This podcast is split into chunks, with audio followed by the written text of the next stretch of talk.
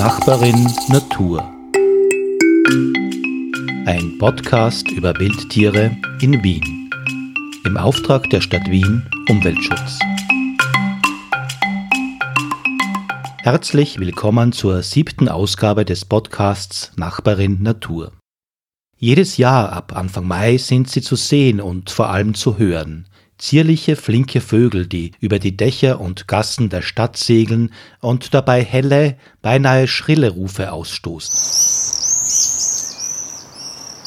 Bei diesen Luftakrobaten handelt es sich um Mauersegler, und ihre Rufe sind der Sound des Sommers, meint Ferdinand Schmeller von der Stadt Wien Umweltschutz. Der Mauersegler ist ein typischer Sommervogel und wird auch oft als Sommerbote bezeichnet. Am besten erkennt man Mauersegler im Flug. Dann, wenn der Vogel seine Flügel ausgebreitet hat und über den Dächern der Stadt seine Flugkunststücke präsentiert. Mauersegler haben ungewöhnlich lange Flügel. Die Flügel sind doppelt so lang wie der Körper. Das heißt, wenn der Vogel die Flügel ausgebreitet hat, dann misst er ungefähr 40 cm. Nur der Körper hat eigentlich nur etwa knapp 10 cm Länge. Die Vögel sind ganz einheitlich braun gefärbt und haben nur einen ganz kleinen weißen Kehlfleck, den man so aber kaum sieht, vor allem nicht im Flug. Und gerade im Flug beobachtet man die Vögel meist. Wenn man dann Vögel über sich fliegen sieht, dann weiß man sicher, dass es Mauersegler sind, wenn sie ein bisschen wie eine fliegende Sichel ausschauen, sehr lange Flügel haben im Vergleich zum Körper und oben in der Luft dahinziehen, eben segeln. Auf den ersten Blick kann man fliegende Mauersegler für Schwalben halten. Das hat seine Gründe, denn Mauersegler und Schwalben besetzen ähnliche ökologische Nischen. Mauersegler und Schwalben sind überhaupt nicht miteinander verwandt, aber sie haben eine sogenannte Koevolution durchlaufen, sprich Schwalben und Mauersegler haben sich sehr ähnlich entwickelt, obwohl sie nicht miteinander verwandt sind. Also sie haben sich ähnlich an ihre Umwelt angepasst und deswegen sind sie auch leicht verwechselbar. Die Rufe des Mauerseglers mischen sich unter den Klangteppich der Stadt und sind dennoch nicht zu überhören. Es ist ein ganz helles Pfeifen, kann man schon fast sagen, das sehr häufig wiederholt wird und das zum Beispiel auch in ganz vielen Aufnahmen im Hintergrund zu hören ist, die im Sommer spielen. Warum rufen Mauersegler überhaupt? Vermutlich, um miteinander zu kommunizieren und zum Beispiel andere Vögel auf Brutplätze aufmerksam zu machen. Das ist nämlich eine Besonderheit. Die Vögel sind sehr, sehr brutplatztreu. Das heißt, es wird immer wieder derselbe Brutplatz von demselben Vogel aufgesucht. Und das geht so weit, dass sich sogar immer wieder dieselben Vögel am selben Brutplatz miteinander verpaaren. Denn eigentlich ist der Vogel nicht monogam, aber eben durch diese Brutplatztreue dann häufig schon. Letztlich ist es eine Art zufällige lebenslange Ehe. Mauersegler tauchen regelmäßig Anfang Mai bei uns auf. Wo verbringen sie die Monate zuvor?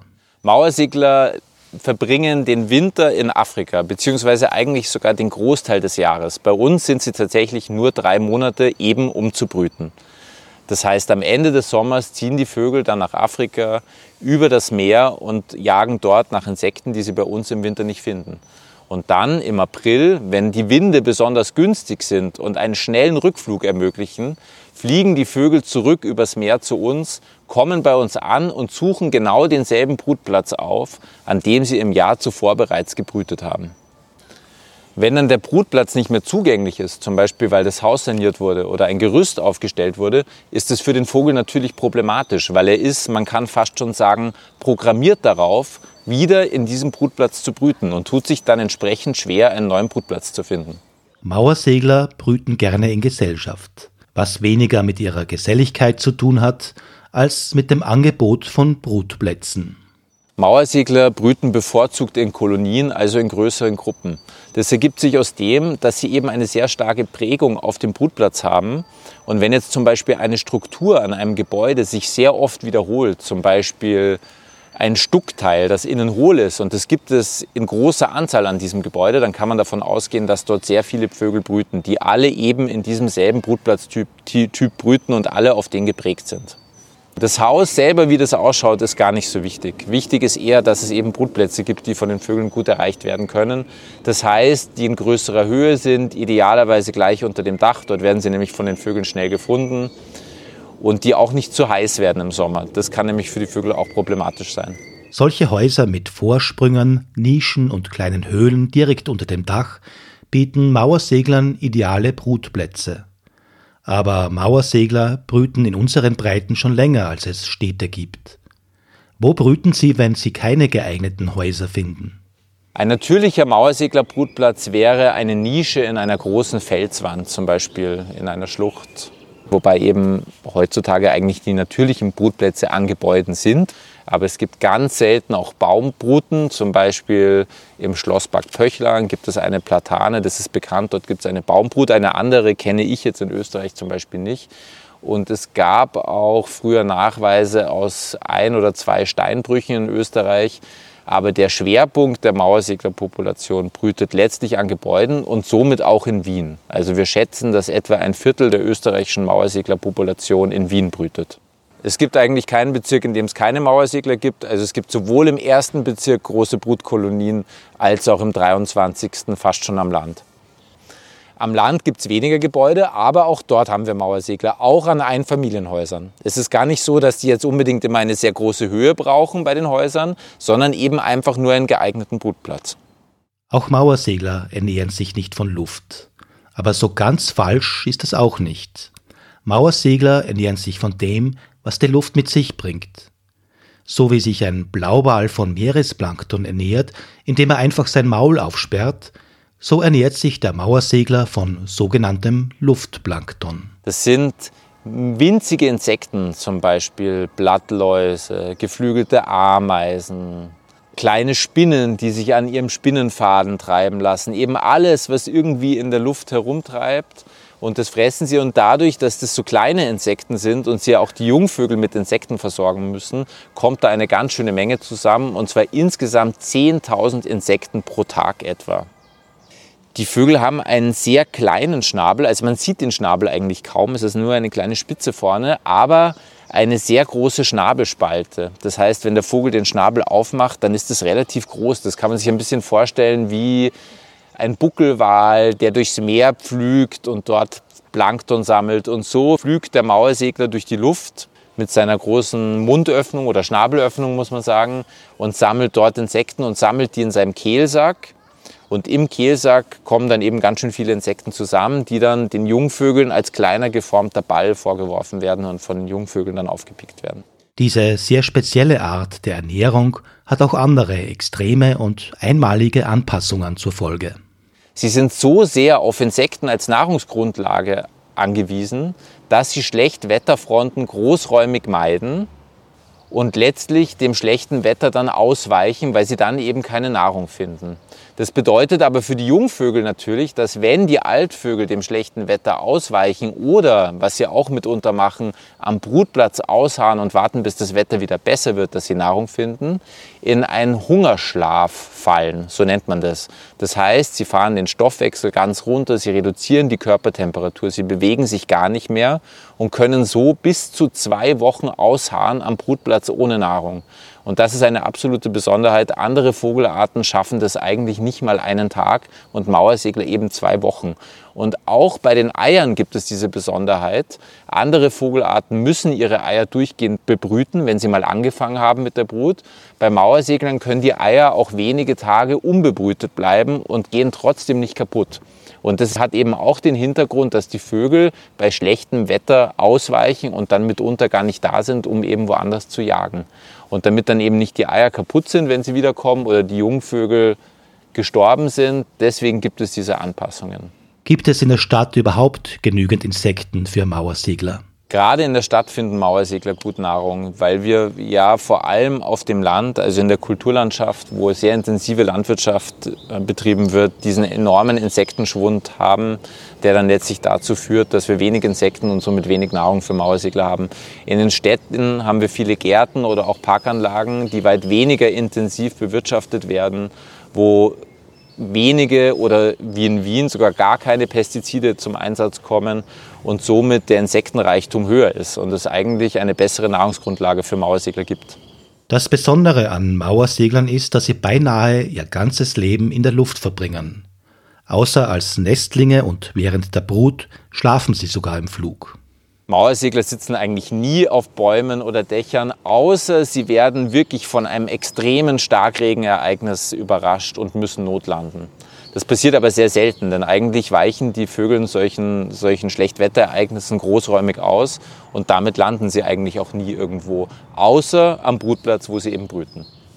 Wenn Mauersieger schlafen wollen, dann schlafen sie in der Regel in der Luft in großer Höhe, so in etwa drei Kilometer Höhe und legen sich dort in günstige Winde hinein, so kann man sich das vorstellen, reduzieren die Flügelschlaggeschwindigkeit und ruhen vermutlich, das weiß man eben nicht so genau, weil es natürlich schwer zu erforschen ist, weil sie eben in so großer Höhe stattfindet, immer wechselnd eine Gehirnhälfte aus, während die andere noch wach ist und die Grund Körpergrundfunktionen aufrechterhält. Die Geschwindigkeit, die Mauersegler im Flug erreichen, ist außerordentlich.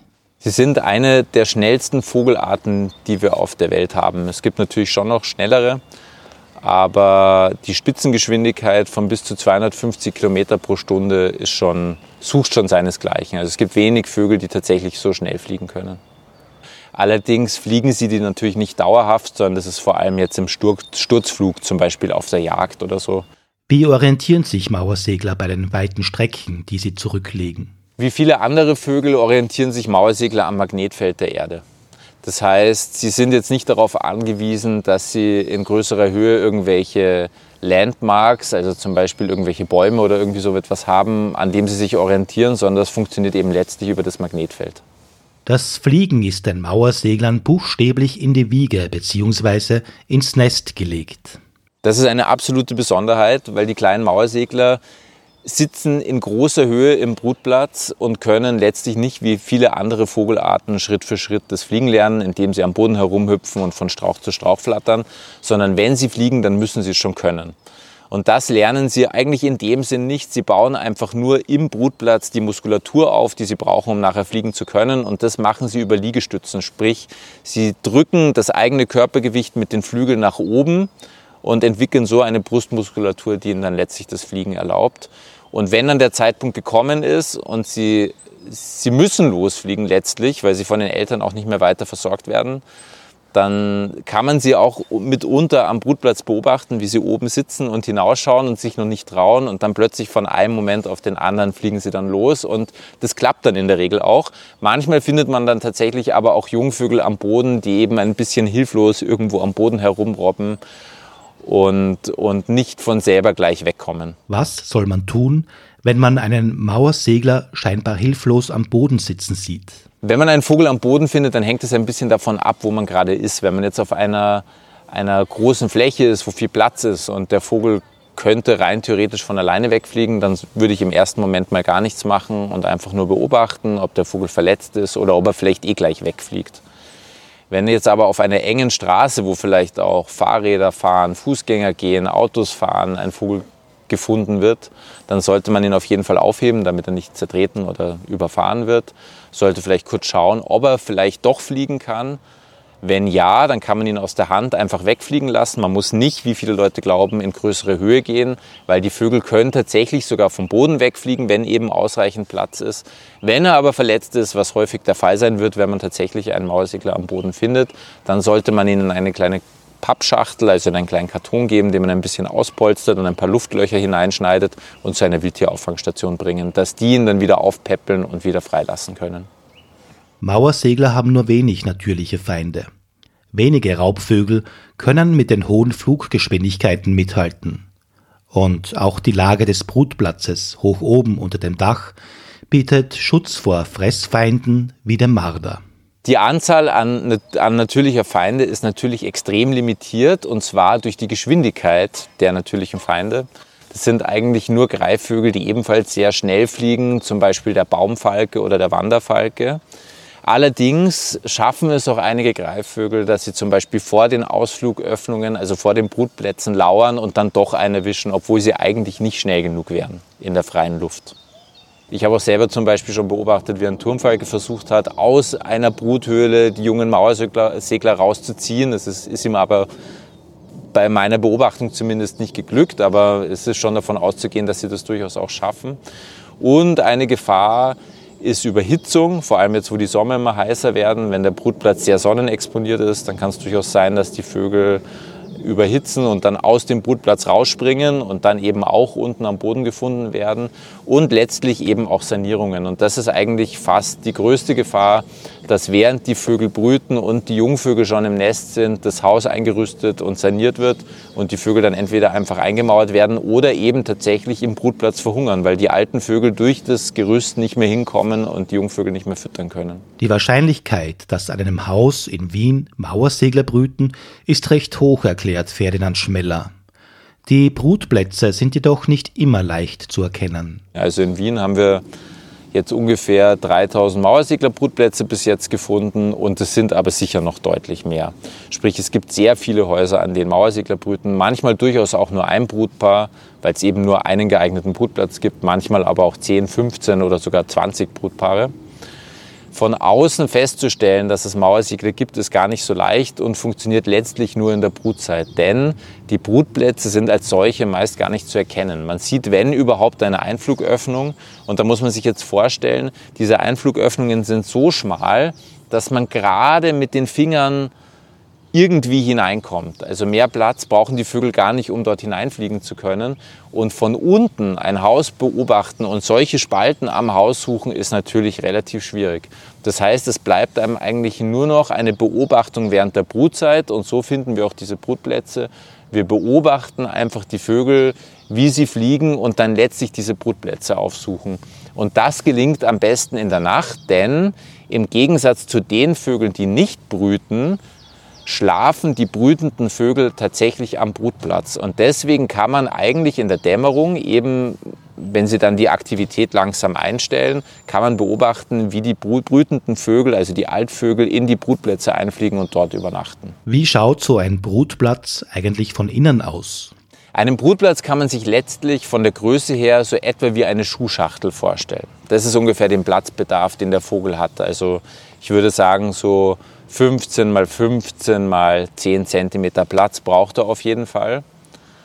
Wobei ich auch schon Brutplätze hatte, wo viel weniger Platz war. Zum Beispiel in Spechtlöchern in wärmegedämmten Fassaden, wo dann die Jungvögel mehr oder weniger übereinander im Brutplatz saßen. Ein richtiges Nest bauen die Vögel nicht, da sie eben auch nicht landen können. Sprich, sie landen nicht irgendwo im Park und sammeln dort Nistmaterial, sondern sie können eigentlich nur das nehmen, was sie auch wieder in der Luft finden. Das heißt, es sind Federn, das sind vielleicht, ähm, vielleicht fliegt irgendwo ein, ein Plastik in der Luft oder ein, ein Bonbonpapier. Wir haben tatsächlich schon in einem, in einem Nest ein eingebautes Bonbonpapier gefunden. Oder mitunter vielleicht auch irgendwelche ganz feinen Halme, die eben vom Wind vertragen werden. Und die sammeln die Vögel und bauen damit ein ganz reduziertes Nest. Das ist eigentlich nur ein ganz kleiner Kranz der dazu dient, dass die Eier nicht herumkugeln, eben oben in diesem Brutplatz, sondern dass die eben irgendwo drin sind und dort auch bleiben. Den überziehen sie mit ihrem Speichel, der dann ganz hart wird. Und wenn man, wenn man das so sieht, dann, dann hat man sofort irgendwie die Assoziation einer Heißklebepistole oder einer eben mit Heißklebe überzogenen Struktur. Schaut ganz ähnlich aus. Es gibt diese Legende, ich glaube bei Jim Knopf und Lukas der Lokomotivführer kommt es auch vor, dass ähm, die Chinesen Schwalbennester essen Tatsächlich werden in gewissen Regionen Chinas Nester gegessen. Es handelt sich aber nicht um Schwalbennester, sondern tatsächlich um Nester einer anderen Seglerart, die ihre Nester fast nur aus Speichel bauen, also wo überhaupt keine Halme und gar nichts mehr drin ist. Und aus denen wird eine Suppe gekocht. Brauchen Mauersegler besonderen Schutz? Die Population ist noch nicht gefährdet. Eigentlich ist es tatsächlich so, dass es nach wie vor eine häufige Vogelart ist, aber durch die Notwendigkeit, Gebäude thermisch zu sanieren und überhaupt auch durch städtische Nachverdichtung, durch Dachgeschossausbauten und so weiter und so fort, gehen viele Brutplätze zurück. Und in manchen Regionen werden die Vögel schon selten. Zum Beispiel in der Schweiz wird der Vogel schon auf der roten Liste als potenziell gefährdet geführt. Dementsprechend besteht jetzt Handlungsbedarf, weil gerade im Artenschutz sollte man natürlich nicht erst reagieren, wenn es schon zu spät ist, also wenn die Vögel tatsächlich schon gefährdet sind, sondern sobald man halt bemerkt, es gibt einen negativen Trend. Und wie schützt man Mauersegler am besten? Mauerseglerschutz ist eigentlich vor allem Brutplatzschutz. Das heißt, man kann, wenn man jetzt beobachtet, dass es eine große Kolonie an einem Haus gibt oder dass ein Haus saniert wird, das der Naturschutzbehörde mitteilen, einfach damit, dieser Brut, damit diese Brutplätze erhalten werden können, dann im Zuge einer Sanierung. Und wenn man natürlich selber ein Gebäude besitzt und das sanieren möchte oder ein, ein Haus baut oder wie auch immer, dann kann man natürlich Brutplätze schaffen. Das funktioniert recht gut. Die werden dann in der Regel nicht sofort angenommen. Das dauert ein bisschen, bis sie von den Vögeln entdeckt werden. Aber wenn man sie an der richtigen Stelle schafft, das heißt möglichst weit oben am Gebäude, idealerweise an einer Nordfassade, damit es nicht zu heiß wird, dann stehen die Chancen gut, dass die Vögel diese Brutplätze finden und man dann irgendwann selber jeden Mai mitbekommt, wie die Mauersegler wiederkommen und eben die angestammten Brutplätze am Haus annehmen und dort beginnen zu brüten. Es gibt verschiedene Hersteller von Nistkästen, die man tatsächlich kaufen kann. Jetzt nicht unbedingt im Baumarkt, aber im Naturschutzfachhandel, sagen wir immer. Also in, in, sowas findet man zum Beispiel im Internet relativ unkompliziert. Es gibt auch Bauanleitungen. Man kann das zum Beispiel durchaus auch aus Holz bauen. Wichtig ist halt, dass man dann das Holz ein bisschen schützt oder idealerweise, dass der Nistkasten an einer Stelle ist, wo überhaupt kein Wasser hinkommt, dass er möglichst lange hält. Und wenn es darum geht, den Brutplatz tatsächlich zu montieren und man ist sich unsicher, wo man ihn am besten montiert, dann gibt es von der Stadt Wien eine kostenlose Beratung dazu. Hausbesitzerinnen und Hausbesitzer können aufatmen. Mauersegler, die unter dem Dach brüten, machen kaum Schmutz und sie verunreinigen die Fassade auch nicht. Wenn es tatsächlich so wäre auch, dass die Fassade verschmutzt würde von den Vögeln, dann würde man ja auch die Brutplätze relativ leicht finden. Tatsächlich ist es aber so, wenn ich mir eine Fassade anschaue, da muss ich schon wirklich wissen, wo dort ein Brutplatz ist. Von außen erkenne ich das eigentlich überhaupt nicht, außer eben ich beobachte den Vogel, wie er gerade in den Brutplatz reinfliegt. Es kann natürlich sein, dass jemand sich weigert, Maßnahmen für Mauersegler an seinem Haus umzusetzen zum Beispiel, weil eben die Befürchtung besteht, dass die Vögel Schmutz machen. Das lässt sich aber in der Regel relativ leicht aufklären. Um Mauersegler zu schützen, ist es besonders wichtig, ihre Brutplätze zu erhalten. Das ist auch gesetzlich so festgehalten. Mauersegler sind streng geschützt, nicht nur durch die Naturschutzgesetze der Bundesländer, also zum Beispiel durch das Wiener Naturschutzgesetz, sondern sogar durch EU-Richtlinien, konkret durch die EU-Vogelschutzrichtlinie. Und dieser Schutz erstreckt sich nicht nur auf die Vögel selber, sprich man darf sie nicht fangen oder töten, sondern auch auf die Gelege und auf die Nester. Das heißt letztlich, man darf einen Brutplatz nicht einfach so zerstören. Wenn jetzt natürlich ein Haus saniert wird und man muss zum Beispiel diese Löcher verschließen, weil das einfach aus technischen Gründen notwendig ist, dann muss man auf jeden Fall Ersatzbrutplätze schaffen.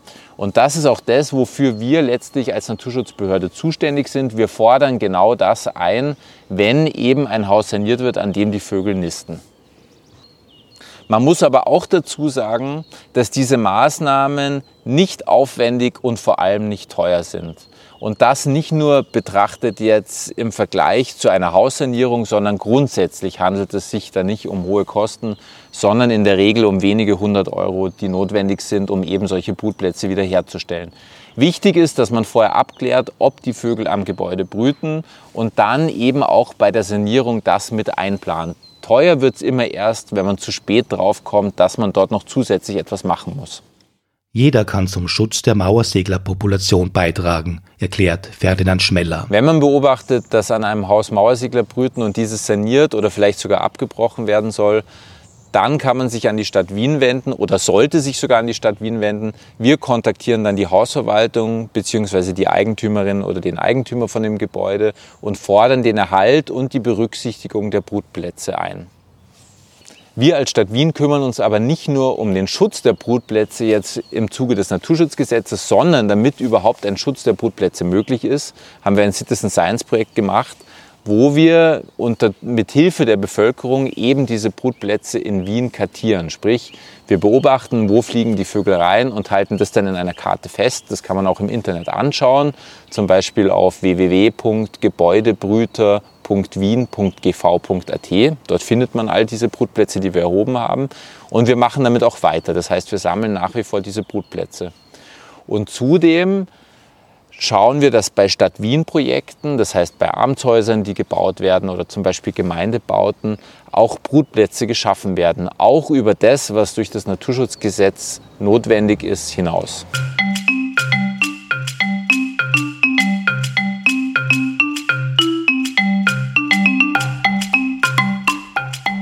Sie hörten Nachbarin Natur, ein Podcast über Wildtiere in Wien. Im Auftrag der Stadt Wien Umweltschutz. Sprecher Ferdinand Schmeller und Hartmut Schnedel. Gestaltung Daniela Lipka und Hartmut Schnedel.